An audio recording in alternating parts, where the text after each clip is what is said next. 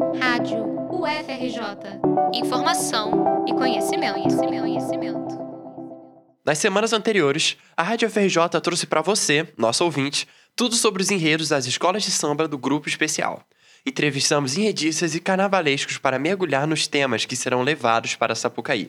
Nos próximos dias, finalmente poderemos assistir aos desfiles tão aguardados, e o melhor é que conseguiremos enxergar detalhe por detalhe das histórias retratadas na avenida. A comunidade pode até ter torcida declarada para a escola de sua preferência, mas afinal, o que será avaliado pela banca que escolherá a campeã de 2024? Antes de qualquer coisa, devemos conhecer a Liga Independente das Escolas de Samba, mais conhecida como Liesa. Ela foi fundada em 1984, com o objetivo de defender os interesses das escolas de samba do grupo especial.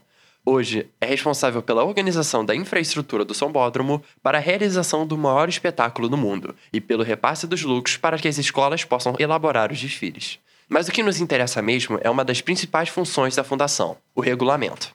Esse é o conjunto de normas que dão os parâmetros e limites necessários para o planejamento de cada apresentação ele é a base utilizada pelos 36 jurados, quatro para cada quesito, escolhidos pelo presidente da Liesa, atualmente Jorge Perlingeiro.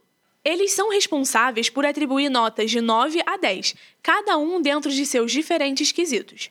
Nos dias dos desfiles, são divididos em quatro módulos e espalhados em três pontos diferentes da pista.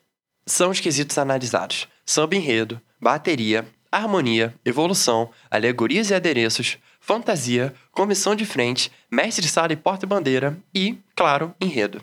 Esse, tão comentado por nós nessa série, pode ser dividido em duas etapas: concepção e realização, sendo cinco pontos para cada. Carolina Tomás é jurada de enredo no Carnaval Carioca e possui pós-graduação em Gestão e Design de Carnaval pela Sensupeg. A também escritora do livro Da Candelária à Apoteose cedeu uma entrevista à Rádio FRJ e nos contou um pouco mais sobre o papel dos jurados e suas formas de avaliação do conteúdo apresentado pelas escolas. O julgador ele não pode usar do achismo, ele não pode usar do gosto pessoal, não deve, pelo menos, para fazer qualquer tipo de avaliação. Primeira coisa é ele se ater ao quesito dele eu posso preferir particularmente um desfile como um todo, o, de repente o antigo conjunto, né? Ah, meu desfile preferido foi o X, mas dentro do meu quesito, como é que ele se comportou? Ele atinge ali todos os critérios que foram estabelecidos para esse narrar da história. Né? O maior guia para quem irá exercer esse papel tão importante é chamado de Manual do Julgador. Ele reúne o um conjunto de critérios que devem ser observados, além de esclarecer os direitos e deveres de cada julgador. Dentro do quesito enredo, o manual também orienta sobre a penalização. A falta, a presença ou a troca de ordem de alegorias, tripés ou alas que estejam no abre-alas são motivos de perda de ponto. Apesar de a análise ser individual, Carolina afirmou que há sim comparação entre as escolas como forma de equiparação. O julgamento é comparativo, não está escrito no manual, mas todo o curso que a gente tem, que a gente tem um curso de preparação de julgadores todo ano, antes do carnaval, em que orientam é comparativo. Então, depois dos projetos todos avaliados individualmente, eu vou colocando o projeto que está mais completo, vai para a prateleira de 10, né? Os que têm alguma pequena questão vão para a prateleira do 99. Ah, e essa ordem, você vai com ela definida? Não, porque na avenida, como eu disse, projetos ficam, a sua justificativa fica mais robusta e outros projetos o entendimento se distancia, não se aproxima. Carol também deixou claro que os quesitos não sofrem grandes influências dos outros pontos abordados. O desfile, por exemplo, pode ter sido muito animado e com um samba arrebatador e cativante, mas se as fantasias fugiram da proposta, não existe compensar a nota pensando nos outros fatores. Aconteceu esse ano de uma escola começar a falar: caraca, tá muito melhor do que do que podia imaginar, tá muito legal, o desfile tá acontecendo, mas meu quesito tinha problema. Eu fiquei super triste, mas eu tive que despontuar, porque tinha problemas no meu quesito, né? E aí não é justo com quem, no meu quesito, né, apresentou tudo direitinho. Bem no início da preparação do carnaval, nós podemos ter um gostinho do livro Abre Alas. As sinopses são utilizadas pelos carnavalescos como forma de apresentar as histórias para o público, e principalmente para os compositores do samba enredo. Após a escolha do samba, eles saem de cena para dar espaço à estruturação do conteúdo que vai estar no livro. Descobrimos até mesmo que a reutilização de uma sinopse no grande projeto não é obrigatória, tanto que os jurados não precisam ler, ou, como a Carol, prefere apenas se ater ou abre alas. Para quem não sabe, o Abre Alas é uma publicação interna voltada apenas para a bancada. Esse sigilo é pedido pelas próprias agremiações até as 12 horas do dia do desfile de cada escola, quando finalmente os foliões podem ter acesso. A concepção do enredo é como o projeto é descrito no livro Abre Alas.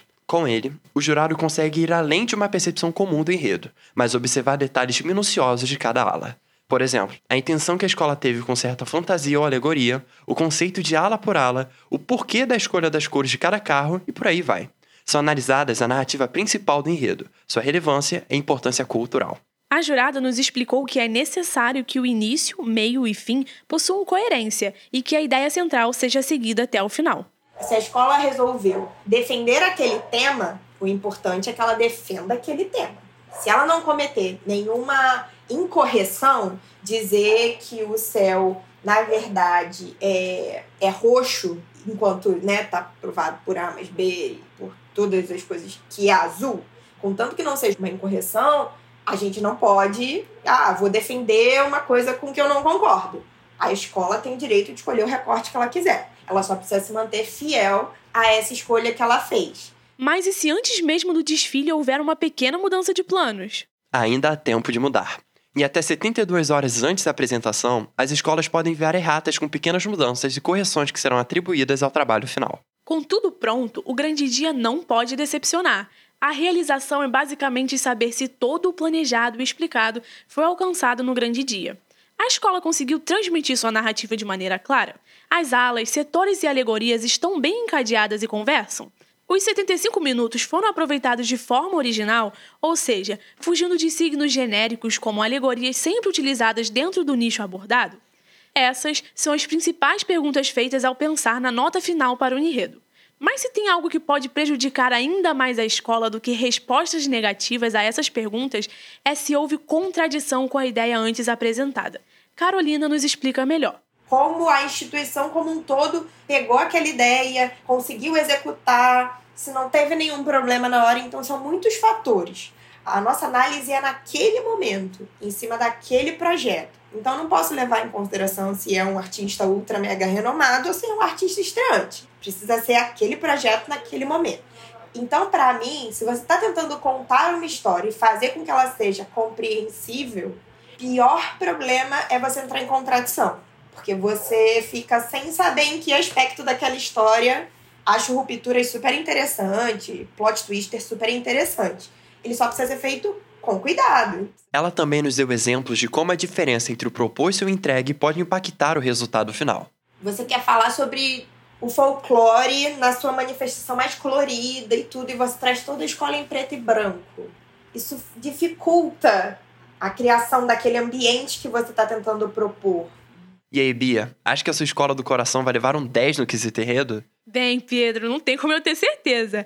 Eu já tenho as minhas apostas, mas vamos ter que esperar até a apuração na próxima quarta-feira, dia 12, para descobrir a grande campeã do carnaval de 2024. Que rufem os tambores e viva o samba! A maior festa do mundo está prestes a acontecer. E a Rádio FRJ agradece aos nossos ouvintes por acompanhar a série Desvendando Enredos. Foi um prazer. Nos vemos no Carnaval de 2025. Reportagem de Ana Beatriz Macedo, Caio Maués, Maria Clara Anselmo, Pedro Gadelha e Rebeca Melo para a Rádio FRJ.